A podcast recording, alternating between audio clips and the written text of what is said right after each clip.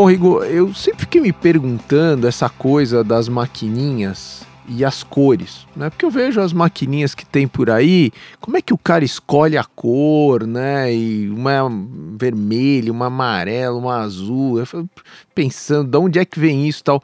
Hoje eu já sei por que, que a maquininha vermelha é vermelha. É mesmo? É. Por quê? Porque ela é colorado. Você tá de sacanagem. É Diz aí. É ou não é? É verdade. É verdade. Matei. Essa seleção lá a gente verificava. né? o cara é unicórnio colorado. Rapaz do fato, meu. céu. É assim, meu. É alta ciência, cara. Alta ciência. Quem que é que vai falar disso então? É o Zé Renato Hopf. Acertei? Na verdade, todo mundo fala Hopf aqui no Brasil porque é a pronúncia brasileira, né? É. Mas em alemão é Hopf, né? Porque Ah, não tem um é acentuado, né? É, e é, Hopf é levedo de cerveja em alemão, né? Então tá no sangue. Aê, não tá mal, gostei. na, na verdade, é- é- eu acho que é lúpulo. Agora me deu, me deu uma falha técnica aqui. Ah, tudo bem. A gente Mas bebe é do mesmo coisa, jeito, é. É, é daquela galera que faz a cerveja ali. Pô, o Zé mudou a realidade do varejo brasileiro, né? Mudou o varejo, mudou a indústria de meio de pagamento. Como é que foi a história, Zé? Da onde veio tudo Olha, isso? Na verdade, assim, muita coisa do que, é, do que aconteceu na Get tem muito a ver é, de uma coisa bem anterior, né? Assim, tem, muito, tem muito a ver quando eu, eu, gosto muito de ler livros de gestão, ah, de pessoas, de organizações, é, e mas eu olhando para trás assim na questão da GetNet, eu vejo que teve, tiveram algumas características que foram determinantes para poder enfrentar essa dificuldade de poder romper, né, uma, um ambiente que tinha de um duopólio eh, brasileiro, eh, que tem a ver com o tema da resiliência, né, entendimento diferente em relação ao trabalho, hoje que são que vem de berço, né? Eu sou filho de militar e neto de alemão, né? Olha que desgraça, né, cara? Caraca. Então, o trabalho. eu brinco, mas na desde, verdade. desde o berço. É, eu falo que é desgraça, mas no fundo isso para mim é uma alegria, uma felicidade enorme, porque me deu muita disciplina, né? Me deu muita resiliência. Ah, e eu sempre gostei de trabalhar, né? Eu comecei a trabalhar com 16 anos, eu me emancipei com 19, eu tinha condições com meus pais, mas eu queria poder gerar meu próprio dinheiro, queria Porto Alegre, Zé? Porto Alegre, né? Eu morei em várias cidades do Brasil, em verdade, como filho de militar, eu morei em Recife, Santa Maria, Rio, Brasília. Ah, mas em Porto Alegre, o último local que eu estava, nasci em Canoas, em verdade, por causa da base aérea. E, mas eu acabei me estabelecendo em Porto Alegre, mas sempre com um pezinho em São Paulo, né? Porque Porto Alegre é um local muito bacana no que tange a questão da qualidade ah, de recursos, né? Excelentes faculdades, excelentes universidades muito boas, especialmente tecnologia. Mas os negócios no Brasil acontecem em São Paulo, né? Então eu sempre tive isso muito em mente e, e isso sempre foi, eu sempre, como é que é? Um, um pé lá e um pé aqui, né? E por que, Então- que você escolheu? Você fez computação, né? é, eu fiz ahn, eu fiz a análise de sistemas na Análise de época, sistemas. né? E porque era Que um ano curso isso? em 86, 7 por ali, 86, né? E e- mas fiz um curso que era à noite, ah, porque eu queria trabalhar durante o dia, né? E eu trabalhava durante o dia e estudava à noite. E na época eu, eu procurei uma empresa que estava investindo pesado em tecnologia, né? Lá, no, lá no, naquela época, no final da década de, no, de 80, ah, início da década de 90, o Banrisul, ele investia muito em tecnologia. Os bancos investem em tecnologia, sempre investiram, né? Mas mesmo sendo um banco público, ele tinha investimento muito pesado em tecnologia. E aí eu acabei entrando no banco. E foi minha primeira escola, né? Eu poderia citar, claro, isso aqui não dá tempo, mas eu poderia citar pelo menos umas 20, 30 nomes de pessoas que marcaram no Banrisul. Eu poderia citar 100 nomes de pessoas Uau. né, do que é, porque uma coisa sempre me caracterizou que eu, eu sempre entendi que as coisas para elas poderem acontecer para mim é natural que elas sejam colaborativas, que elas sejam feitas que primeiro que tem que ter um propósito. Então o que hoje a gente diz que é meio tipo assim como um chavão, como se fosse uma coisa que fosse cara, se tu não tem, se tu não engaja, para mim isso é tranquilo que para mim isso era o natural, né? Eu não conseguia que for, pensar que fosse diferente. E, e no Banrisul foi minha primeira escola e tem um cara que é o Luiz Porto Alegre Furtado, por exemplo, que foi o cara que era o, era o CEO, né, o presidente da companhia.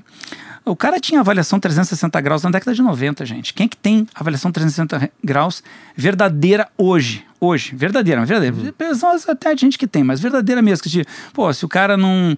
Se, ele, se, se os liderados detonam um uma liderança, os caras vão olhar, pô, tem uma coisa errada aqui, o cara perdia a liderança. Sim.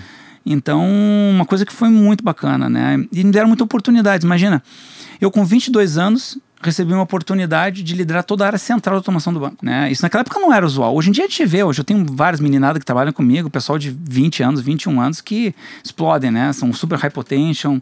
E o pessoal já vem com um chip diferente hoje em dia, né? Na verdade, a coisa vem, né? Mudou. O, o, veio turbinada, assim, eu acho que é, é muita informação, né? É muito contato com o mundo.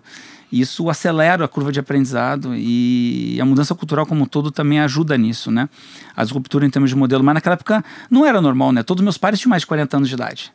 Então, só o cara me dá uma chance, né? Quer dizer, a gente tem que fazer valer, mas também tem que haver espaço para poder fazer as coisas claro. acontecerem, né? Então, isso acabou acontecendo por uma situação que eu propus uma, uma, uma, uma a criação de uma lógica de barramento de tecnologia para poder esconder o sistema legado do banco para que a gente pudesse entrar uh, para enfrentar os planos econômicos. Uhum. Isso fez o Banco ter sido o primeiro banco a entrar no ar após um plano econômico. Entre, o Banco Público foi o primeiro banco a entrar no ar, não, não lembro qual plano econômico foi isso. Aí os caras olharam e pô, mas um cara que propõe um troço desse, vamos dar uma chance dele uhum. uh, liderar Alguma a reconstrução coisa, da, liderar a reconstrução moleque, dessa é. fazer tudo né? agora. E aí, com isso, eu acabei uh, fazendo uma proposição porque o banco, como é gauchada, é toda é pouco bairrista, né?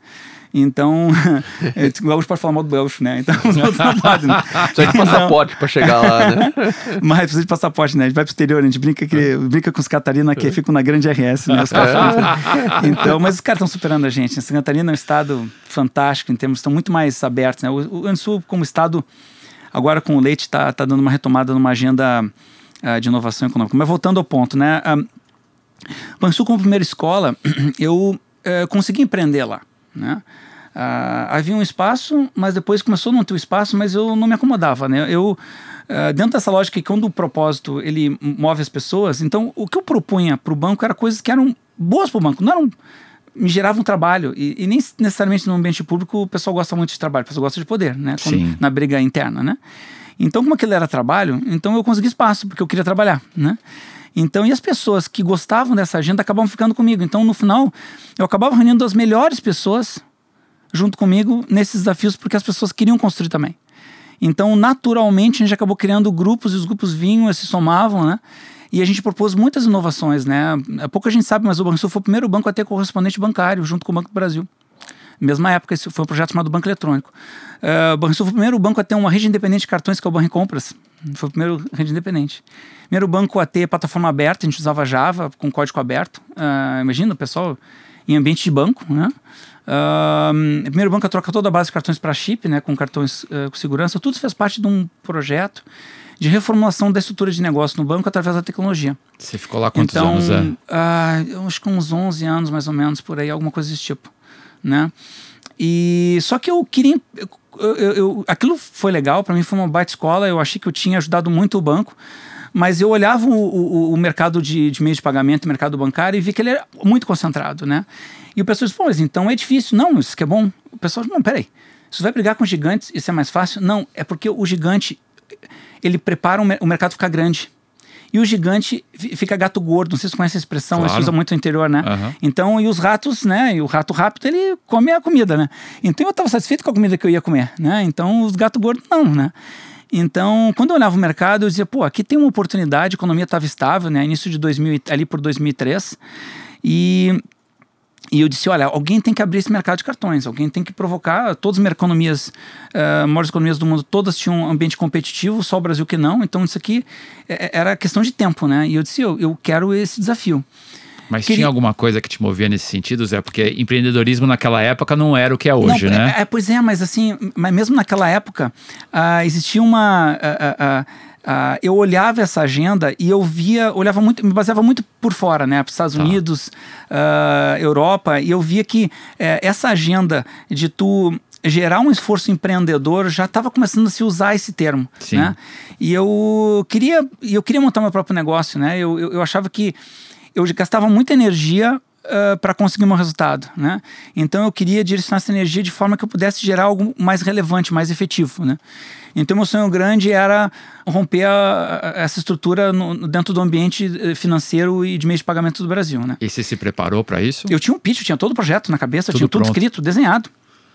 A estratégia toda. A pessoa diz, ah, foi sorte. Não foi sorte nada, foi planejamento e esforço pra caramba. Quanto não tempo existe... você planejou a GetNet não, antes eu, de começar? Não, uns um ano e meio, dois. Tá.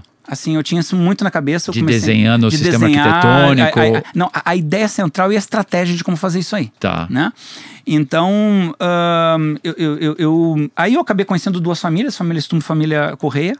Eles tinham um problema porque eles tinham bandeiras de cartões eh, de benefícios, de frota, e naquela época Redcar e Visanet não queriam dar espaço para que uma outra bandeira crescesse, né? Então, não queriam trabalho, mas na verdade também não queriam dar pedal para uma, uma bandeira que não fosse Visa e Mastercard, porque eles eram controladores das bandeiras, né? Claro. Então, eles diziam, pô, como é que eu vou? E vieram me procurar. Eu disse, olha, eu tô com um problema, como é que eu resolvo isso? Eu disse, eu disse opa, oportunidade, né? Mas como que eles eram te procurar? Porque, como eu, o pessoal do mercado me conhecia por causa do, do, do- banco eletrônico, que incluiu Tá. o Barra Compras, né? Então eles vieram assim, ah, vamos falar com um cara que foi o líder do, do Barra Compras, vamos ver Tá. o que, que ele propõe pra gente nesse mercado. E daí eu disse, olha, eu proponho que a gente monte uma empresa. e não, essa que eu proponho. Aí eu falei com o Guilherme, expliquei toda a ideia e estratégia desse cara, tu tem que falar com o Ernesto. Explica pra ele que ele vai te fazer as perguntas certas e convence esse cara aí. Pra mim, tu já convenceu. Aí eu fui lá na fazenda do Ernesto, né? O Ernesto é super. Não é, no, não é low profile, é no profile, né? Um cara daqueles que tu, putz, assim, brinca assim que, pô, fala seu Ernesto, né? Porque ele é um cara, assim, fantástico, né? Que é, cada hora ele ensina a gente com muito presente, né? E ensina com orientação e dava muita autonomia, que é, que é uma liderança muito boa pra gente aprender. né? E eu com 30 e poucos anos, imagina. E aí fui falar com ele, fiz meu pitch, né? Ele disse que o cara bom não é o que tem as respostas, né? O que tem as, é, é- é o que tem as perguntas certas, né? E o filho da mãe sabia fazer todas as perguntas, né? E perguntava todos os pontos críticos do projeto. Parecia que ele conhecia mais meio de pagamento que eu, cara. É um troço impressionante, né? E perguntava, perguntava. Chegou o final, ele se. Então tá. Então agora o problema é teu. Eu, disse, eu fiquei assim que nem cachorro. Sabe quando corre atrás do carro e o carro para. Não, what? O que, que eu faço? Entendeu? Como assim? Não, não. Vamos tocar esse negócio, gostei da ideia. Vamos tocar dessa maneira que tu tá propondo aí. Porque se tinha uma ideia de fazer uma rede, como dividir custo, dividir custo só dá problema. O negócio tem que gerar receita. Tem negócio que tem que ser bom para gerar receita, né? E aí expliquei para ele a estratégia de que a gente tinha que se juntar com bancos que não eram donos da rede da Visanet. Mas aí você, nesse momento, basicamente você falou: bom, tem um investidor, vou sair do banco e vou montar esse negócio. Exatamente, foi assim que começou. E da onde veio o nome? GetNet. Ah, bom, aí que tá. Eles já tinham uma ideia de fazer a Get porque tinha o nome Goodcar. Tá. Então, Goodcar, não se tinha um nome de captura, Goodcar. tipo, Só que a gente reestilizou e deu uma adaptada e eu mantive o nome, porque eu gostei do nome. Só que a ideia deles era vincular Goodcar. Eu disse, não, você não pode vincular uma bandeira, porque os outros bandeiras não vão querer vir. Tu tem que fazer uma coisa independente. Então, sumi com o Goodcar da- da- do nome e mantive a expressão inicial e aí ficou o rede de captura. Esse, esse, ah, eles acharam super legal, porque manteve uma parte do nome que eles, que eles haviam começado, porque eles estavam, na verdade, querendo criar alguma sol- solução, mas eles não sabiam como. Eles queriam, na verdade, fazer alguma coisa e dividir custo com os outros. E eu disse, cara, isso aí é pepino, os caras vão viver, vão ver em reunião discutindo quem paga o quê. Tu tem que gerar tua própria receita, gerar teu próprio negócio e ajudar o mercado. Né? Eu remodelei totalmente. É Uma ideia completamente diferente da ideia Era deles, né? completamente. E ainda mais que ele rompeu o mercado de cartões, época. né? E eu expliquei, senhor Neto, assim, em 5 a 10 anos nós vamos abrir o mercado. E a estratégia é essa. Expliquei tudo. Nós vamos pegar, os, nós vamos ser a rede dos excluídos, nós vamos pegar todos os cartões, nós vamos ser o amigo de todo mundo. Esse foi o primeiro passo, Zé? Primeiro passo, rede Pe- dos excluídos. Quem é nos excluídos naquela época? Todos os cartões regionais do Brasil. Em pouco tempo tinha mais de 20 Você tinha um bandeiras outro regionais. cenário, né? É. Acho que é Só que bandeira colocar isso. Era muito pequena. Ela era forte em Sorocaba, ela era forte em- Belém do Pará, ela era forte em Porto Alegre. Mas tu não conseguia ter uma rede uníssona né, que pudesse ter fortaleza nesse tipo de coisa. Mas ajudou a fazer o primeiro step. E aí você foi Né? atrás de todos esses caras no Brasil inteiro. Exatamente. Esse foi o primeiro momento. Foi a rede dos excluídos. Esse é o termo que eu usava. Tá. né? E aí, paralelo, eu comecei a desenvolver um outro negócio que eu acreditava muito, que era virtualizar, tornar eletrônica a recarga de telefonia no Brasil. Pouca gente sabe que a GetNet foi que mudou o mercado de telefonia Foi no Brasil. o primeiro a fazer recarga. É, o, o pessoal vê a GetNet pela abertura de mercado de cartões. Mas, na verdade, nosso primeiro grande momento de ruptura do mercado foi ter feito a recarga de telefonia ser eletrônica, porque a gente raspava os cartões e eu botei dentro da maquininha e fui tele por tele mostrando que eu podia imprimir. Imagina, era cartão físico. Imagina a logística, aquilo era dinheiro. Os caras entravam na farmácia e roubavam dinheiro, Viagra e cartão telefônico, né? Então, a- a- aquilo ali. Aí, o que a gente fez? A gente convencemos as teles Mas o que, que veio primeiro, Zé? O, o pré-pago? para, foi ou- paralelo, foi paralelo, Foi paralelo. A gente correu com a estratégia de pré-pago, mas ela era um pouquinho mais lenta, porque Tá. dependia de convencer as teles, e em paralelo a gente ia montando a rede dos excluídos. Tá. Então essa foi a estratégia que a gente, que a gente adotou. Você né? basicamente se bandeirava, dava uma bandeira a, nacional. a gente dava a pros- rede para todas as bandeiras. todas. O que, que, era uma rede na época? A rede era pequena. Muitas redes tinham 200 terminais, Era mil poder terminais. sair de Sorocaba e transacionar em São Paulo, é isso? criar uma rede que transacionasse todos os cartões, mesmo que fosse pouco, Tá. eu já ajudava uma rede que ela era regional a trazendo movimento de outras redes, porque algumas redes elas eram eh, se sobrepunham em termos de rede. Entendi. E o difícil foi convencer as bandeiras a não terem um pensamento de olho grande. Tá. Porque dizem, ah, não, mas eu tenho força aqui, não quero que outro entre aqui. Eu disse, cara, mas se tu... Então eu quero entrar, mas lá no outro lado, mas não quero deixar aqui. Eu disse, não, peraí, é, via de duas mãos, né? E o brasileiro tem esse problema, né? É o que eu digo, olho grande só serve para dar uma remela, né? Então, essa lógica nossa eh, de, de, de, de não competir nos prejudicou muito, né? Durante muitos anos ainda prejudica um pouco, mas hoje já, Hoje a nova geração ela tem uma mente mais aberta, né? Eu, eu acho, eu, eu não. Pessoa diz, pô, Zé, tu adora fazer deal. Eu adoro fazer parceria. Eu acho que tu tem que crescer com os outros, né? Essa, essa lógica britânica, a lógica americana, né? Sim. E agora a chinesa, né? Então, mas a, a. E essa dinâmica eu tive muita dificuldade no primeiro momento, mas depois que os dois ou três grandes entraram, foi um negócio que foi pau. Isso foi de Começou a entrar tudo. 2013 até quando, Zé? 2003, final de 2003, 2004. 2004. É, aí em 2004 a gente começou com a telefonia, com a recarga eletrônica, começamos com a Claro, depois. E eram muitas, muitas teles, né? Porque ele tinha várias marcas. Verdade. Tava começando a funcionar. Pra você ter uma ideia, a gente chegou até em final de 2004, mesmo desse número que esse número me marcou. A gente tinha 42 contratos com as teles. Uau. Porque era a Tele, era a Tele de São Paulo, era a Tele lá do Nordeste, era Vivo da não sei o que, que não tinha esse nome, né? Então tinha, a te, tinha a Telefônica. Então Brasil tinha Telecom, mais de tipo- 40 contratos diferentes, com regras diferentes. Imagina o sistema para poder processar tudo isso. Mas assim começou a recarga eletrônica de telefone no Brasil. E a gente chegou a ter mais de 40%, mais de 4,3 bilhões de reais a gente transacionou em 2005. E qual que foi a diferença do que você fez? Porque assim, tinham vários competidores, né, Zé? Tinha a Telecomnet, tinha um monte. Eles entraram depois. Tá. A grande diferença do nosso modelo foi que, primeiro, a gente tinha força econômica e a gente, a gente tinha outras coisas além da telefonia. Tá. Então isso nos, nos ajudava em algumas praças. Então, em algumas praças onde o terminal só tinha. E a gente sempre estava mais avançado em tecnologia. Nós tínhamos um- uma meta lá. A gente sempre precisava estar um ou dois anos à frente em tecnologia em relação aos concorrentes. Isso sempre foi um mantra para nós. E a gente sempre tem que ter os custos por transação menores que os concorrentes. Para ter uma ideia, uma meta muito importante para nós, por exemplo, era ter um custo por transação menor do que a Cielo. Zé, mas como é que eu, eu, tinha uma meta e a gente ia fazer e a gente fez. A gente conseguiu isso no final de 2011, início de 2012, como a Cielo era capital aberto, e a gente tinha entrado, a gente tinha menos de um quinto do volume transacional da Cielo e a gente conseguiu fazer com que o nosso custo global, dividido por transação, fosse menor que o custo da Cielo. Que legal. Como é que a gente faz? Claro que nós fazendo a mesma coisa. Então tinha um monte de, um monte de estratégias, né? Mas, que é, foram qual, qual foi o, o aha moment? Vocês falaram, agora a GetNet Foi. vai. A- a- a grande. Primeiro, a gente, com, esse negócio da recarga, isso nos deu uma rede nacional, né? Ah, em pouco tempo tinha mais de 50 mil terminais espalhados mais ou menos de acordo com a. Hoje em dia o número é ridículo, né? Mas naquela época era um número relevante, né? E a gente, para poder fechar, a gente começou a negociar com o HSBC, com o e com o Santander. E nós tínhamos, eu comigo pessoal, tu, é, tu tem que ter alternativas numa negociação estratégica. Então a gente tinha o plano A, o plano B e o plano C. Naturalmente, o Santander era nosso plano A. Mas é que eu digo, é pense em, trabalhe para, mas não conte com. Né? Eu dizia pessoal, cara, tu, se tu descontar só com uma coisa, tu fica muito nervoso e tu vai ficar fragilizado em qualquer negociação ou, ou qualquer decisão que tu vai tomar. Né? Então, sigo isso como, como métrica na vida. Mas é claro que sempre tem a tua preferência. E por que o Santander? Porque tinha mais, tinha mais alinhamento cultural com a gente. Quando tu vê um M&A para ele dar certo, tu tem que ter alinhamento de vermelho. vermelho. Porque tu tem que ter alinhamento também. Mas eh, tu tem que ter alinhamento de cultura. E a cultura que a gente tinha sempre foi uma cultura de dono, aquela cultura de, de empreendedor, entendeu? Mesmo que o Banco Santander, com aquele tamanho todo, o Botim, o cara era fantástico. Ele im- imprimia um ritmo competitivo a uma empresa gigante.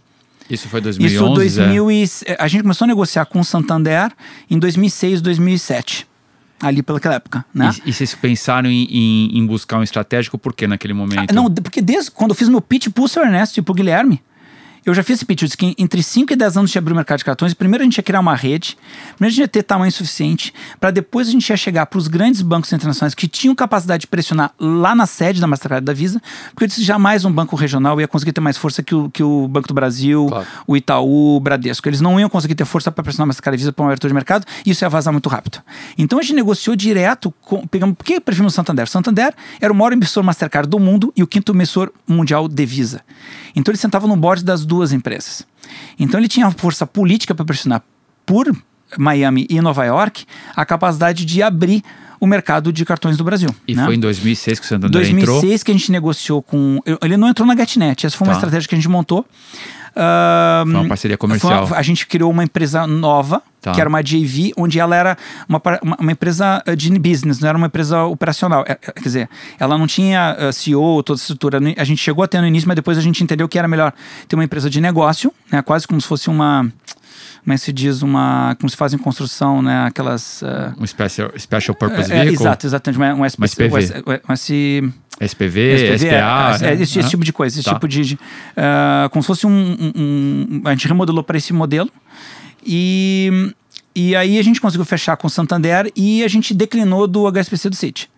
O HSBC ainda tentou que a gente fechasse, o City não se convenceu, pediu reunião com próprios sócios também, porque os, os sócios controladores eram as duas famílias, né? Eu era sócio, mas porque tinha proposto a ideia, era o CEO da operação, mas eu tinha entrado só com, só, não, com a ideia que eu ia fazer o negócio, mas eu não tinha entrado com capital, né? Então, ah, ele disse, bom, quero falar, e não, vamos falar com eles, né? E foi muito engraçado, né? Porque O que que o conversando. Ernesto falou. Não, foi muito engraçado. Aí ele explicou o seguinte: olha. ah, é, tem uma piada que ele fez, é, essa piada não dá pra contar aqui, né? Mas assim, meio que explicando como é que era o Zé, né? Como é que, ele- como é que era. Ele disse, pô, o Zé, como é que o Zé convenceu o senhor a investir tanto dinheiro nesse processo, né? Ele disse, olha. É, ele fez uma brincadeira dizendo que, na verdade, era que nem o Joãozinho, né? Que insiste com o padre com o negócio canarinho. Com essa história, não. Foi. então não dá pra contar. E, assim, esse é o Zé, né? Aí foi muito Procura aí no engraçado. Google, galera. E aí, seu Zé é muito resiliente, que nem ele diz, né? E aí. Mas a gente tinha uma parceria muito legal, assim, sabe? A primeira venda foi em 2011? Não, ah, em relação ao Santander? É. Não, a gente. ah, o que aconteceu é o seguinte: com o falecimento do, do Emílio Botim, a Ana Botim, que assumiu uma, uma executiva de primeiríssima linha, ela tinha uma, tinha uma visão diferente de modelo. Ela tinha uma visão global de que, em vez de crescer com alianças, todos os ativos estratégicos deveriam ter propriedade. É, Essa questão de estratégia não tem bem certo ou errado. Na Sim. realidade, a questão é que tu não pode ficar mudando toda hora de estratégia, porque isso atrapalha, aí não dá certo mesmo, né? Claro. Mas a estratégia dela era, era um pouco diferente da do, do, do pai dela. Era uma estratégia de que ativos estratégicos ele gostaria de ter controle. E ela não tinha controle sobre a Baguete. E 80% do crescimento de pe- pequenas e médias empresas do Santander dependia da parceria com, com a GetNet. Então eles olharam assim, pá, aqui tem, né? E aí eles fizeram um, pedido de aquisição. A gente não era a nossa intenção vender naquele momento, a gente queria fazer expansão internacional. A gente tinha, já tinha já uma sede já no, no Chile também. A gente estava com negociações com o México. Existia uma parceria para eventualmente entrar nos Estados Unidos. A gente tinha uma estratégia de crescimento com o Santander ou obviamente sem o Santander. E talvez isso também tenha provocado eles pensar, pô, daqui a pouco os caras vão crescer e também vão ficar mais caros também, né? Claro. E aí a gente negociou com mais nove empresas que tinham interessados na época e demos preferência ao Banco Santander, que era o nosso parceiro, o cara que tinha acreditado na gente, confiado na gente, né? E aí vendemos em 2014 e o banco assumiu com seu quadro executivos a partir de agosto, porque o CAD, Banco Central, deu ok em, em julho de 2014, e a partir de agosto entrou o quadro executivos do banco, e eu fiz o, eu acompanhei o processo de transição por uns cerca de seis meses, sete meses, eu fiquei acompanhando todo o processo de transição do do banco assumir a companhia. Claro que é difícil, porque é um filho, né? Claro. Então tu olha que às vezes tu fica naquela, né? Mas é aquela história, né? Tá bem cuidada, tá crescendo, tá forte. Tá, Zé, tá- e 10 anos do zero para 2 bi e meio de reais. Foi. na, na época, né? O valor de dólar da época foi 1,15 bi de dólares, né? O Ou valor seja, total foi da- o da- nosso da primeiro venda. unicórnio É, líquido. é, É, efetivo, né, ali no né? papel. É verdade. Zé, e, e aí a decisão de empreender de novo, a Forol, co- co- conta um pouco. Quando, é- quando é que isso começou a crescer na tua cabeça? Eu, eu tinha, eu já olhava o mundo digital há muito tempo, né? Eu sempre fui muito. ahn, quando a gente vê a, a- a- a nossa humani- a humanidade ela viveu grandes ondas, né? Onde primeiro era a terra que determinava, né? Depois veio a indústria, depois veio a distribuição, os serviços de varejo, e agora nós estamos vivendo uma era que o consumidor comanda, né? É, e, e essa era se acelerou muito em função do smartphone, né? Do, do celular, porque ele deu. Não, não existe instrumento de maior inclusão ah, social no mundo do que o celular. Apesar de todas as questões adversas vindas com essa questão, né, da pessoa ficar conectada lá, mas de qualquer maneira as pessoas podem dar opinião. Eu, eu digo, eu prefiro que exista o fake news do que não exista a possibilidade das pessoas manifestarem opinião, né? Eu acho que eu sou muito defensor da liberdade. Eu acho que a liberdade Detalhe, o fake indivíduo... news existia antes. Não, sempre existiu. Só, só, que era é- distribuído em Só uma que não, escala não era menor. tu que fazia. é. Alguém fazia, alguém fazia, É. tu tinha que É, fazer discernimento. jornalzinho, impresso. isso Perfeito. não é- é- Perfeito. é- o, o celular só é o reflexo da a grande humanidade. imprensa que tinha, né? Com todos os seus vieses, né? E aí tinha o Somos nós mesmos por trás, né? Exatamente. Então, claro, tem que cuidar. Não acho que é um tema muito longo pra gente discutir agora aqui, mas, Ah. mas o ponto é: eu olhava o digital e entendia, cara, esse. esse ser- em, em 99, eu olhava o smartphone, não diz smartphone, mas os celulares, quando estavam começando a aumentar por questão computacional, eu olhei assim: esse instrumento vai mudar o mundo. E eu tenho que estar perto quando isso acontecer. Eu pe- pensei isso sim, né? Em 98 isso. Eu estudava aquilo, lia livros, fiz, te- tentei fazer mobile bank em 98 no banco, foi uma merda, não funcionou. Dá pra usar termo técnico aqui, né? Então, ah, cara, mas eu sempre insistia. Eu, teimoso, teimoso, teimoso. Sabe qual é a diferença do teimoso e resiliente, né? Não. Quando dá errado é teimoso, quando dá certo é resiliente, entendeu? Mas os dois são igual. E como é que tá mais resiliente? Cara, errando, entendeu? Ou na verdade eu, eu digo que, que o bom de tu construir os negócios é quando tu tem muitos empreendedores junto contigo, né? Quando alguém vem falar comigo e ele fala que ele tá sozinho, que ele tem só colaboradores, eu digo, cara, tu tá ferrado. Tu tem que ter gente junto contigo. Eu acho que tu tem que ter empreendedores, né? E um segredo de sucesso parte desse negócio, né? Um bom plano, um sonho grande com um bom plano, uma equipe de empreendedores e um investidor estratégico. Mas depois a gente entra nesse ponto. Voltando a. Eu, eu- quando eu olhei o digital, eu disse, eu, eu tenho que estar nesse negócio. E aí, lá na Get, a gente começou a fazer algumas iniciativas, isso em 2009, e a gente não conseguiu alinhar isso com o Santander, a gente não conseguia alinhar, e a gente não queria eh, ter dificuldade com o nosso principal cliente, nosso principal parceiro estratégico, e eu não ia fazer um, um movimento digital que pudesse eventualmente ter alguma colisão com algum movimento do banco, né? E, mas eu já via em 2009 que eu queria fazer um banco digital, eu queria fazer a estratégia de pagamento com QR Code, todas essas coisas em 2009, né? E estava bem avançado, estava avançado para época, mas os- os- nó- nós já tínhamos os conceitos, nós já tínhamos Apple Store, já tínhamos o Google, o Google, a gente já tinha as lojas das marcas, a gente já tinha esse conceito, né? E eu queria entrar nesse mundo de aplicativos, eu, só que eu- aquilo ia me tomar muita energia, então eu deixei aquilo, cara, isso aqui eu vou fazer em algum outro momento. Então, logo depois da venda da, da Get em 2014, lá em 2015, logo após a venda, lá em. eh, quando eu fiz, fiz eu, eu fui fazer. Ah, Zé, tu foi fazer um sabático? Não, eu fui fazer um i- i- imerciático, né? Eu fui, na realidade, eu fui eu fiz uma imersão para entender qual era a grande sacada dos caras chaves. O que, que ninguém Aonde tá falando? foi, eu fui, eu fui, fui para costa oeste, costa leste dos Estados Unidos, fui para Flórida, falei com fundos, falei com startups, mas eu fui entender qual era a grande sacada das grandes empresas, das big techs. O que, que qual era o segredo desses caras? Porque na época em 2015 o que todo mundo falava, ah, o fulaninho não conseguiu pegar uma coisa e criou Uber, ah, o ciclaninho não conseguiu não sei o que, criou o Airbnb, ah, o fulano, não sei... cara, uma coisa muito muito rasa, assim, sabe? Uma explicação do tipo, ah, que, que, que na verdade tinha sido só uma sacada. Não era só uma sacada.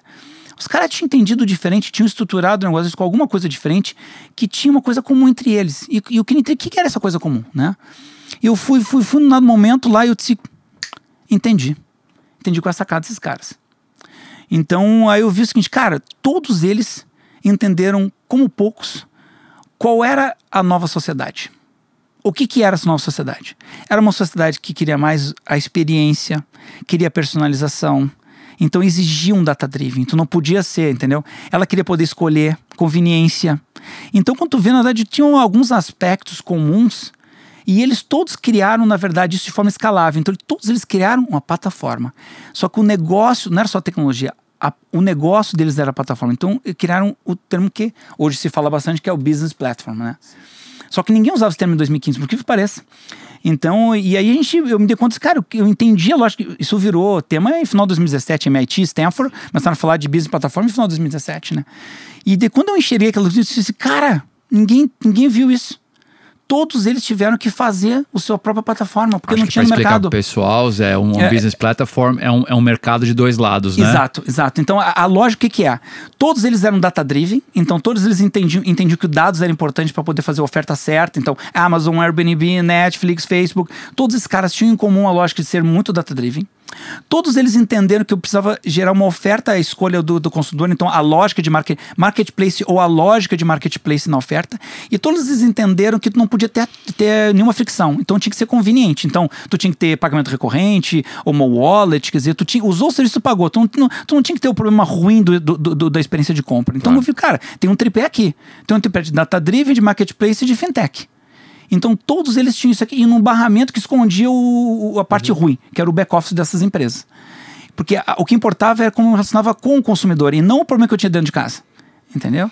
Então, quando eu vi isso aqui, eu disse, cara, aqui tem um negócio. E, porque as plataformas existentes de, das grandes empresas, né, com todo respeito a esses gigantes fantásticos, né, como Oracle, Microsoft, IBM, eles, eles muito bons, mas eles foram muito bons para a época eletrônica, para a época do e-commerce até. Mas eles não estavam preparados para o mundo digital. Agora tem iniciativas, mas eles não são rápidos e flexíveis. E a plataforma digital precisa tu gerar uma versão nova cada duas semanas. Tem que ter um sprint. Como é que eu vou fazer uma mexer numa plataforma Oracle em duas semanas? A, lógica não foi montada assim. Então todas as big techs tiveram que fazer sua própria plataforma. Disse, cara, se eu fizer uma plataforma assim, e vai funcionar para quase todo tipo de negócio, por isso o nome For All. Porque serve para quase tudo. Entendeu? Então, a, a, e, e, tudo isso ligado com a lógica de consumidor. Então, a gente entendeu o seguinte, cara, tem aqui uma tese, eu vou voltar para o Brasil, vou desenvolver essa tese. Me juntei com um cara que é um grande amigo, que é o Ricardo Galli, que ele era o head de inovação da GetNet. E a gente fez uma dupla e começamos uma lógica bem garagem mesmo. Era no meu apartamento, na casa dele. Depois a gente alugou uma, uma, uma pequena sala, né?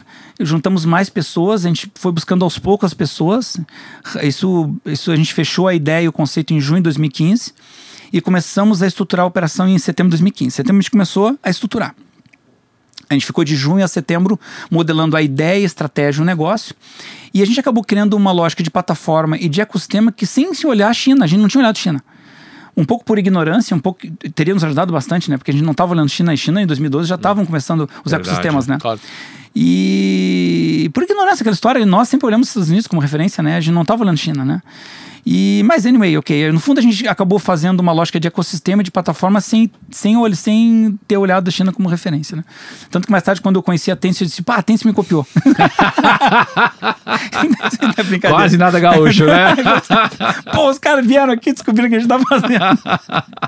ah, mas é legal, cara, porque bacana que a gente vê que, pô, a gente tá acertando sem ter, sem ter copiado, né? Então isso que foi, foi legal pra gente, né? Mas assim, voltando ali, a gente, a gente começou a estruturar e começamos aqui a plataforma, só que o grande problema, a gente viu dois anos antes do mercado. Qual é o lado bom? Vimos dois anos antes. Qual é o lado ruim? Vimos dois anos antes. Então, quando a gente, em 2015, quando em 2006 a gente lançou a empresa, eu disse, bah, vamos fazer uma, um aplicativo para que seja um showroom para as pessoas entenderem. E vamos depois, porque o pessoal não está entendendo o que a gente está falando. Porque a gente chegava para os CIOs, eles achavam que aquilo competia com eles. Porque naquela época, em 2016, 2017, o pessoal ainda exigia do CIO vem com uma solução digital. E não é o CIO, isso é uma coisa da empresa como toda, porque a mudança de, de, de processos, de, de tudo, de estratégia, é muito mais marketing, estratégia, do que tecnologia, né? Claro. Isso é o digital, né? Ele é digital também, né? É, só que naquela época não era assim. Então, como a gente começou a ter muita dificuldade, disse, cara, vamos fazer diferente? Vamos tentar botar um aplicativo para o pessoal entender. E eu botei o aplicativo e gostei da brincadeira. Aí eu disse, cara, vamos acelerar esse aplicativo. Aí foi um erro que a gente cometeu. Em 2017, a gente foi olhar, foi olhar fundos, foi olhar negócio para tentar acelerar. Quando eu vi o tamanho do CAC que era para fazer esse negócio, que era mais ou menos tipo fazer um super app. E aí aquela loucura não durou quatro, quatro meses. Em quatro meses eu disse, cara, tá, tá errado isso. Isso não é o meu core. O que eu sei fazer é plataforma, eu sei fazer B2B e B2B2C entendeu? E B2C é muito caro e o meu capital tem que estar concentrado na criação de valor, que eu sei fazer melhor, que é criar plataformas para B2B e B2C e criar meu sonho original. Não tem que desviar meu sonho porque o mercado não está preparado. O que eu tenho que fazer é pivotar e criar mecanismos para isso. Aí a gente começou a dividir as empresas da plataforma em três empresas. Então, nosso braço de Data Driven virou a Iris, nosso braço de Marketplace virou a de Xcom, nosso braço de uh, Fintech virou a FI.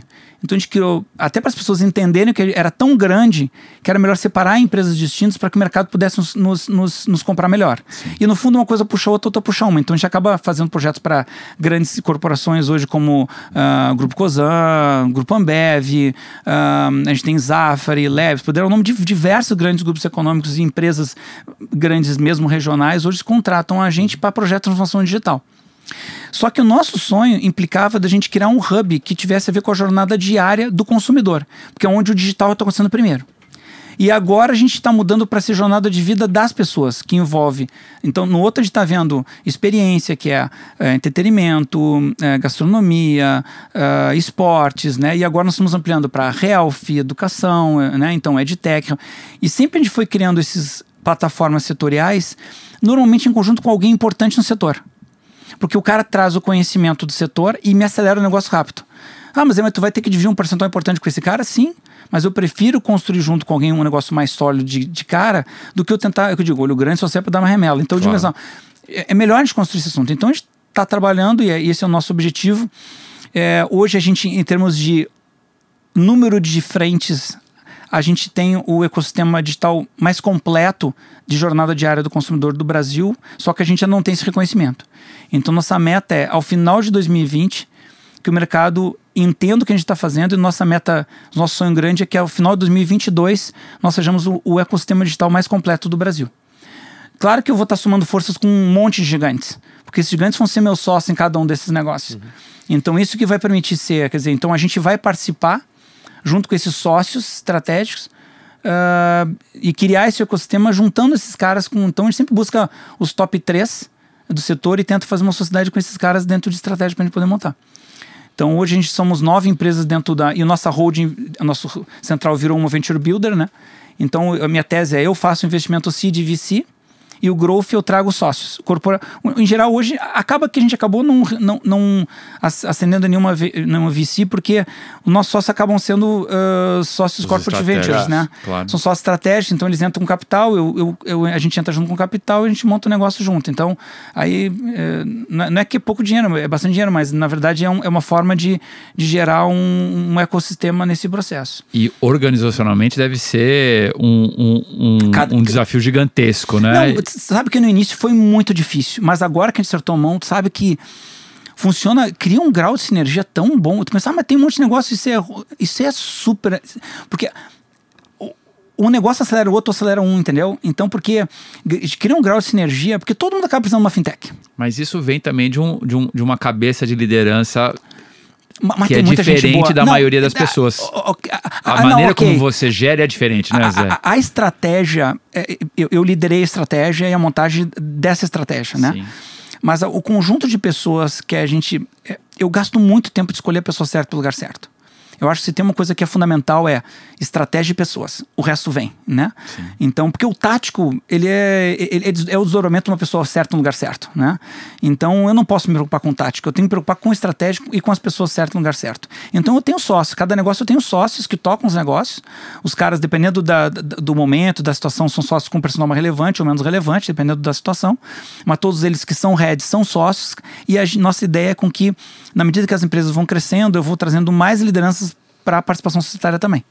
Né, aí com uma questão de vesting uhum. e tal, desse tipo de coisa. Claro que depende, né, do, do momento da empresa, situação, tipo de empresa, o que a pessoa agrega, que momento, mas sempre se discute isso muito bem, mas a minha ideia é quanto mais pessoas eu puder trazer como sócio para mim, melhor.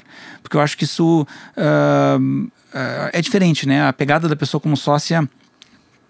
Imagina, não tem ativo mais caro do que o tempo da vida da gente, né? Essa é uma diferença da, da formação atual para o que você fez na construção da GetNet? Muito, muito. Eu te diria que talvez se eu olhasse para mim cinco anos atrás, ali na época de Get, eu, eu achava que eu tinha uma administração moderna. Eu vejo hoje que ela é totalmente atrasada em relação ao modelo existente hoje de, de administração. O que, que mudou, Zé? Um, uh, primeiro, essas coisas não acontecem só porque a gente quer, né? Na verdade, a sociedade toda muda. A gente muda um pouco em função da sociedade e a gente também provoca mudança na sociedade. É um efeito de duas, claro. né? Tu tem que estar aberto a essa mudança também, né? E eu sempre fui meio, eu brinco pessoal, sempre fui meio Bob Esponja, né?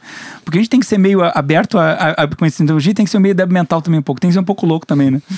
Então, a, a, adoro essas figuras, né? Eu sou nerd, né? Então, não, eu vim de tecnologia, né, cara? Então, é, Avengers, Star Wars, essa coisa toda faz parte, né? tá outra, sangue. Não, outra coisa que eu falo pra galera, eu não gosto de espada cinza. Pra mim, ou o cara é Luke ou, ou é Darth Vader, cara. Não tem, pra mim, é, é, certo é certo, errado é errado, né? Não tem meio termo. Zé, tu permite erro? Disse, cara, se o cara tá querendo acertar, tudo bem. Agora, se o cara tem um erro ético, pra mim, não funciona. É, é, é, binário, assim, sabe? E mesmo negócio, eu não faço negócio quando é negócio estranho. Então eu não, eu não vou me sentir bem. Eu acho que a, a coisa boa desse mundo digital é que a, a sociedade global está mudando e para um mundo melhor, né? Eu sou super otimista, né? Eu tenho uma visão bem diferente desses alarmistas em relação à inteligência artificial, uma série de coisas que a gente investe, por exemplo, um monte de inteligência artificial lá, né? Sim. Então, tem, a gente tem ferramentas de machine learning que a gente usa para conhecimento do consumidor, tem coisa. E tem muita viagem, assim, né? Parece que é aquela coisa que os caras querem vender livro do apocalipse, né? Mas depois podemos entrar nesse tema. Mas eu acho que esse tema da, da mudança da forma de comportamento das organizações, em especial no que, o que tem a ver com produto, tecnologia e marketing. Esses três, eles passam a trabalhar juntos. Não, eu acho que não existe mais a figura do cara que é o, o CIO, o CTO. Essa figura em grandes organizações, ele cuida muito mais de governança, ferramentas, políticas, um, uh, ah, do que o desenvolvimento do produto. O desenvolvimento do produto ele precisa ser uma coisa muito mais dinâmica. Uh, tu pode até fazer um RP no ambiente central, claro. mas tu não pode fazer a parte de cliente no ambiente central tu perde energia, tu perde velocidade, a dinâmica. Por isso que empresas pequenas conseguem competir com empresas gigantes. Por isso que eu gosto de brigar com gato gordo, né? Esse ano a gente vai começar a brigar com alguns gato gordos. A gente já tá brigando aos pouquinhos. A gente tá um pouco. A gente, é, depois daquela em 2017 que a gente. Uh, a estratégia continua, a estratégia é a mesma. A gente quer fazer plataforma, quer fazer negócio. A gente só uh, saiu da estratégia de a gente concentrar isso no super app, porque eu acho que isso é caro demais. Eu acho que a conta, eu não sei se a conta um dia fecha. Claro. Né? É, com todo respeito aos vários que estão fazendo isso, entendeu? Acho que tem uma admiração enorme pela coragem disso de investimento. Eu não tenho capital pessoal meu para poder fazer esse movimento. Se eu me juntasse com algum fundo, alguma coisa poderia, mas não é o caso. Acho que eu, o que eu sei fazer melhor é construir negócios, construir alianças. Então eu vou usar a minha fortaleza, que é isso. Esse é o playbook, né? É, esse, esse, essa é a minha fortaleza. Eu vou dar, usar dela para poder construir os negócios e vou acelerar os negócios. E se alguém quiser fazer um super app, pode ter que contratar for entendeu? Essa que é, que é a ideia. Quer fazer um super app? Contrata a gente, né? Porque é, a tendência é que a gente vá ter uma concentração nos próximos cinco anos, né? A gente vai ter alguns. Diferente de China, a gente vai ter mais competidores nesse cenário, com cenários distintos, né? Uh, a gente vai ver cada vez mais as empresas que têm o consumidor entrando nos serviços financeiros e não o oposto, né? Eu sei que existem algumas iniciativas de algumas empresas unidas de bancos e outras tentando fazer um caminho inverso, mas eu acho isso muito mais difícil porque não tem cola, não tem liga, né? As pessoas não gostam de banco, né? as pessoas precisam de banco, mas com algumas raríssimas exceções em que a pessoa conseguiu pegar uma pegada legal, né? Estilo, estilo aí, né? O Neon, o Nubank, né? O Inter também tá com uma pegada bacana, né? Agora, se vocês vêm com uma pegada um pouquinho diferente. Eu acho que esses bancos novos eles estão com a pegada, mas é difícil para um banco gigante é, competir num cenário de serviços, né? Uhum. Agora o oposto é verdadeiro. Produtos financeiros podem ser oferecidos por quem tem o consumidor. Então as big techs e as indústrias de varejo e os varejistas vão invadir cada vez mais a cadeia de produtos financeiros. E a gente tem ajudado muito isso. A gente tem posto é, banco digital no ar em três meses, quatro meses com a nossa plataforma. A gente tem criado wallets para todo mundo. Então tá havendo um boom, né? Tem aquela brincadeira, tudo, tudo no fim acaba na fintech, né? Sim. Então a gente tem feito fintech para muita gente. Nossa fintech ela não é uma fintech que compete como fintech, ela é uma fintech que cria fintechs. Então nós nos focamos em fazer bem isso, que é criar valor para terceiros, né? Funcionar como SaaS, como plataforma de PaaS, né? Platform as a Service, né? Sim. Nesse, nessa parte central e criando Uh, empresas setoriais, entretenimento, gastronomia, uh, uh, esportes, agora nessa parte também de health, beauty e outros setores, a gente está também buscando alianças estratégicas né, e, e criando negócios em geral a maior parte deles em sociedade com. E estamos ampliando o ecossistema porque as próprias empresas que são clientes nossos da plataforma, elas se valem, a gente trata todas elas com independência, é como se fosse uma conta bancária dentro de um. Para uma explicação mais assim, leiga, né? Como se fosse uma conta bancária dentro de um banco, né? Tá. Eles estão dentro do mesmo banco, mas eles são contas bancárias totalmente isoladas, protegidas e blindadas numa lógica de cofre digital. E a gente é totalmente LGP, além de ser PCI e segurança, a gente também agora é LGPD Red em todas as plataformas também. Então, isso faz com que quem está no nosso ecossistema também possa se valer do ecossistema. Então, se uma empresa X quer fazer parceria com a empresa Y, eles conseguem compartilhar dados e barramentos com segurança uh, dentro do próprio uhum. barramento. Então, isso foi assim uma mágica que a gente está vendo hoje, sinergia, que fortalece muito o nosso. Pessoal, pô, mas tem muitas empresas no Hub? Tem. Mas cada um toca esse negócio. Eu ajudo com mentoria, eu ajudo com capital, através da minha Venture Builder, né? Então a gente quer se posicionar com a primeira Venture Builder efetivamente do Brasil, né? Numa lógica que a gente, né?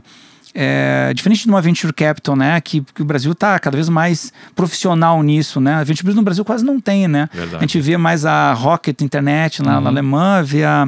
então tem algumas no, na Europa até, no próprio Estados Unidos tem pouca venture builder, né? É. Então o que a gente está vendo é muito corporate ventures, né? Os VCs uhum. nossos estão crescendo muito, estão ficando com números diferentes dos números que nós tínhamos no passado, né? Verdade. E a própria, a própria todo o processo de empreendedorismo e startups do Brasil tá diferente, né? O que é, pelo amor de Deus, em dois, três anos, o que o nível de, de seriedade, estruturação que a gente está vendo é completamente diferente, né? Então a gente está fazendo esse nosso papel, esse nosso papel nesse novo horizonte, né? Que é desenvolver isso, né? E a gente quer poder ajudar agora startups também, né? Então, nosso, toda a nossa plataforma, a gente, em 2020 também, a gente, além de fazer, quer fazer consolidação nacional, a gente quer começar crescimento internacional. Nossa meta em 2022 é ter mais de 50% do nosso, uh, da nossa receita vinda do exterior em 2022. Tá. Então, por quê? Por uma questão de proteção estratégica, né? Não é por nenhum sonho de, não, é, tá, Zé, qual é o teu país? O que fechar primeiro? Essa é a nossa estratégia. A gente está aí com bons movimentos com Chile, Colômbia, Estados Unidos e agora Europa, Portugal e Espanha. Uh, tem negócio bem encaminhado. Acho que no primeiro semestre aqui já vou poder fazer anúncios já de, de uma parceria estratégica lá para a Europa. Acho que a gente vai conseguir iniciar ali por Portugal e Espanha. E assim a gente começa a expandir a empresa, né? Com certeza as pessoas usaram o Forol hoje durante o dia e não sabiam que a Forol estava por trás de. que tem um monte de empresa que a gente está hoje. A gente não aparece, né? Quem aparece. Uhum. É, são as marcas dos, do, que tem as marcas com claro. os clientes, né? Plataforma. Esse né? é o nosso negócio, né? Então. Boa, ping-pong? Ping-pong. Então vamos lá. Zé, que você está lendo? Ah, aquele é o livro do Inteligência Artificial do Caifuli e o Digital Strategy do Uh, putz, quando, cara.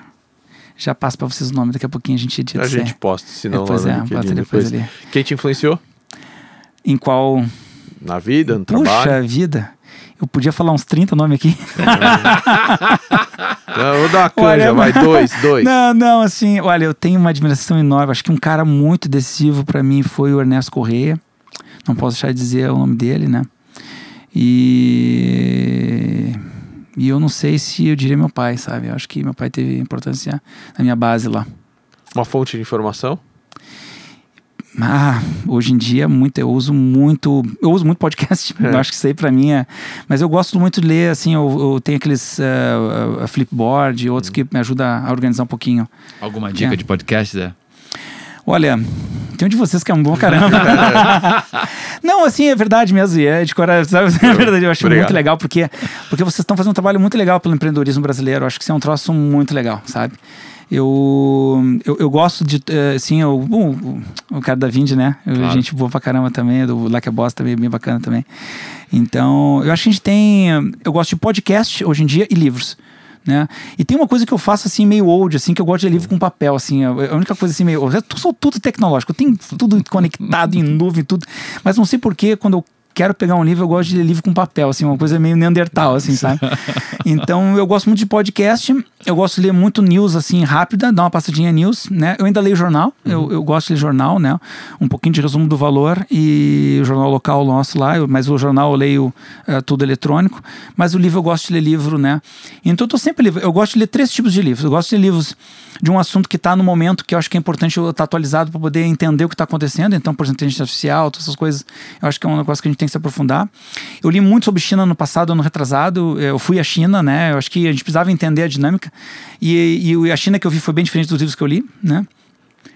Então, acho que. E eu gosto muito de livros de pessoas que então, Steve Jobs, né, Elon Musk, é, Bill Gates, eu gosto de ler muito documentário e livros de biografia, né, Roger Federer, né, então pessoas assim que, que eu admiro, né, e hum, eu gosto de entender, né, e tipo assim, ou com uma grande empresa, né, tipo aquele, acho que é Hall Apple Works, acho que é uma coisa assim o nome do livro, que fala sobre como é que é aquela emaranhada, de como é que funciona a Apple, né, quando tu olha o organograma da Apple, tu não consegue entender, né, e só entendendo, lendo o livro, que dá para entender melhor como é que é a dinâmica. E é, isso tinha que ter a genialidade do Steve Jobs por trás para fazer aquele jeito, né?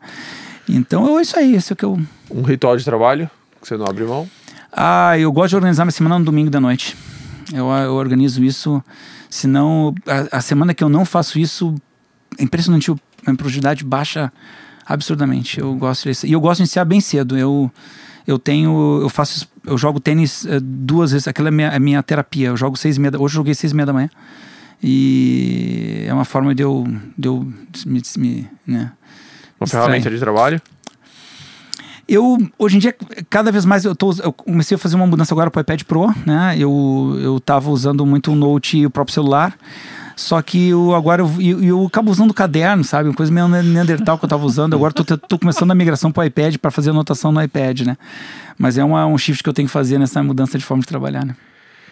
Zé, nessa trajetória toda você deve ter recebido de alguém ou mesmo desenvolvido o teu próprio aprendizado de negócios que você deve estar tá passando para frente o tempo todo. Conta pra gente qual é. Sabe que uma das coisas que, que eu mais aprendo é com a mentoria. Porque é uma troca, as pessoas às vezes olham, pô, por que tu dedica tanto tempo a fazer mentoria de tanta gente assim? E às vezes, claro, muito acontece pela Endeavor, né? É, porque sou mentor da Endeavor há um bom tempo, sou embaixador da Endeavor também. E eu sou. adoro a causa da Endeavor, assim. Eu acho que a Endeavor ela, ela faz um trabalho fantástico. Uh, pelo empreendedorismo no Brasil, mas é, muitas vezes as pessoas acabam chegando por amigos e tudo, e eu falo com o pessoal, e é, e é engraçado que o, o empreendedor ele topa umas coisas meio malucas, né? Eu, eu, canso de falar com o pessoal 10 da noite. Uhum. Né? Eu terminei, jantei, tô ali em casa, pego uma taça de vinho, vou para frente do computador, a gente faz um faz um vídeo ali, baixa uma bola e é uma troca. Eu disse, dizer, mas como é que é uma troca, cara? O cara vai fazer umas perguntas que vai vai vai ficar eu disse, porra, cara, não tinha pensado nisso, sabe? Mas ele tem que ter tem que ter muita capacidade de ser de entender, pô, tô falando com um cara que é um mestre aqui, né? Mas, é, mas assim, é, é, é uma troca tão bacana, gente. Depois que tu aprende, as pessoas não entendem, pô, Zé, como é que às vezes tu faz mentoria para empresas concorrentes? Como é que tu faz mentorias para uma empresa que concorre contigo? E eu disse, cara, é muito simples, tu fala com o cara. Disse, cara, olha o seguinte, ó.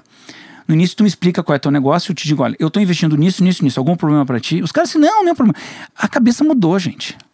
O que faz a diferença hoje é execução. Ideia boa todo mundo tem. Tem 10, tem 100 milhões de paquistaneses, um bilhão de chineses inventando ideia toda hora lá, cara. O que faz a diferença é a execução. Então acaba que a gente acaba tendo uma troca, é claro, como mentor tu tem que ter um cuidado danado de não repassar ninguém o que tu ouve, né? Isso, isso para mim isso é lei, né, cara? É um troço então, a questão ética ela é muito importante. O mentor tem que ter um cuidado enorme com isso, né? Eu acho que é pior que conselheiro, porque no fundo o conselheiro tá ali no dia a dia, tem uma dinâmica, o outro tu recebeu. O cara te abre a vida do cara em duas horas, cara. É um troço muito profundo, né? Então, eu acho que um dos principais aprendizados que eu tenho, eu acho que é com quem trabalha no dia a dia, e eu aprendo com desde um, um guri ali de, que a gente fala lá no sul, né, de 18 anos, assim, sabe, eu já fui desafiado por, por coisas que eu fico assim, pá, na what, cara, como é que o cara tem essa sacada? Tem muita gente, eu podia citar recentemente umas 20, 30 pessoas. Eu, eu, eu, eu, gosto de saber o nome das pessoas, eu acho que a gente tem que conhecer as pessoas, eu acho que isso é, é o que faz a diferença, né? E tu eh, sai daquela bobagem, não, isso aqui é trabalho, isso aqui é pessoal, né? Hoje em dia não existe mais isso, né? Na verdade, tudo é uma coisa só, né? Tem que fazer sentido e, e tem que ser legal. E tem que ter aquele equilíbrio entre o pessoal, o profissional e o financeiro, né? Então, é, acho que é essa balança que a gente busca. Animal. Pô, animal. Que aula. Não. Baita aula. Um, um, dos grandes episódios de ROI aqui, né? A maior quantidade de conteúdo pelo tempo utilizado aqui. Então, alto ROI. Nada, pô. Muito bom, mano. Obrigado. Fazer, em pegar esse cara, esse cara pra mentoria faz zilhão ah. de gente aí, pô. Não, tá guardado. Esse episódio tá guardado, tá guardado. Não, mas é legal. é legal, mas é não é legal, cara. É o máximo. É muito legal. Mudou a minha vida também, Zé. Pô, eu, eu digo assim, eu acho que. E, e, é uma troca, né? Os caras, pô, Zé, mas, mas é, é, tão legal quando consegue ajudar, mas eu tenho é. um cuidado enorme com os caras, que é o seguinte: primeira coisa que eu digo, olha, cara, eu tô te conhecendo agora. Se é a segunda vez, eu digo, cara, a segunda vez já, tô, já, já não tô tão cru, já é. li antes o teu material. Mas eu sempre digo, cara, o que eu tô te dando é com base na minha expectativa, na, é na minha experiência, e pode não ser o melhor para ti. Claro. Só tu vai saber melhor. Então, não tome as minhas respostas como itens para te seguir cegamente. Eu vou te dar uma dica e tu pode fazer exatamente o oposto. A questão é minha obrigação de fazer refletir com o que eu estou te colocando. Isso é uma coisa que eu falo, eu inicio uma mentoria. Né, porque logo no início, quando eu comecei a fazer mentoria, eu dei uma mentoria para um cara, depois, graças a Deus, fui, fui falar de novo com o cara. O cara tava fazendo de novo, só que ele não tinha me falado um assunto super importante que envolvia um investimento. Né? Eu disse, cara, o que tu tá me falando agora muda totalmente. Do jeito que me apresentou depois, eu entendi isso. E era outro. Uhum. E disse, ah, verdade. Podia gerar esse entendimento. Né? Cara, isso, esquece que eu te falei. é exatamente o oposto, cara. Sabe? Ainda bem, eu disse, meu, dali em diante eu fiquei, tive esse cuidado. Na próxima vez, cara, vamos combinar o seguinte. Eu não sei toda a tua vida, não sei o que te preocupa, não sei qual é o teu sonho. Tu vai me falar um pouquinho, eu vou ouvir em duas horas. Três horas que seja. Quatro horas às vezes acontece, né?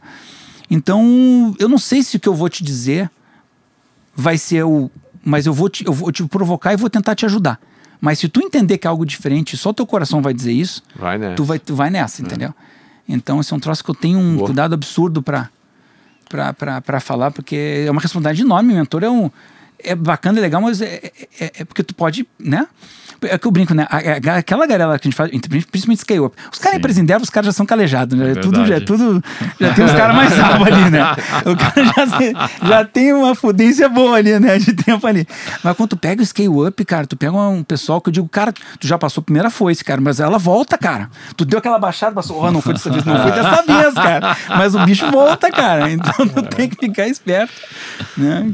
Boa. Muito bom. Muito bom. Você ouviu mais o episódio do Astela Playbook esse e mais um montão de episódios, tá todo mundo pode ouvir, tá tudo por aí. For Nossa, all. For all, for all, exatamente. no, nas plataformas todas. Ouve lá, deixa um review bacana pra gente lá e até a próxima.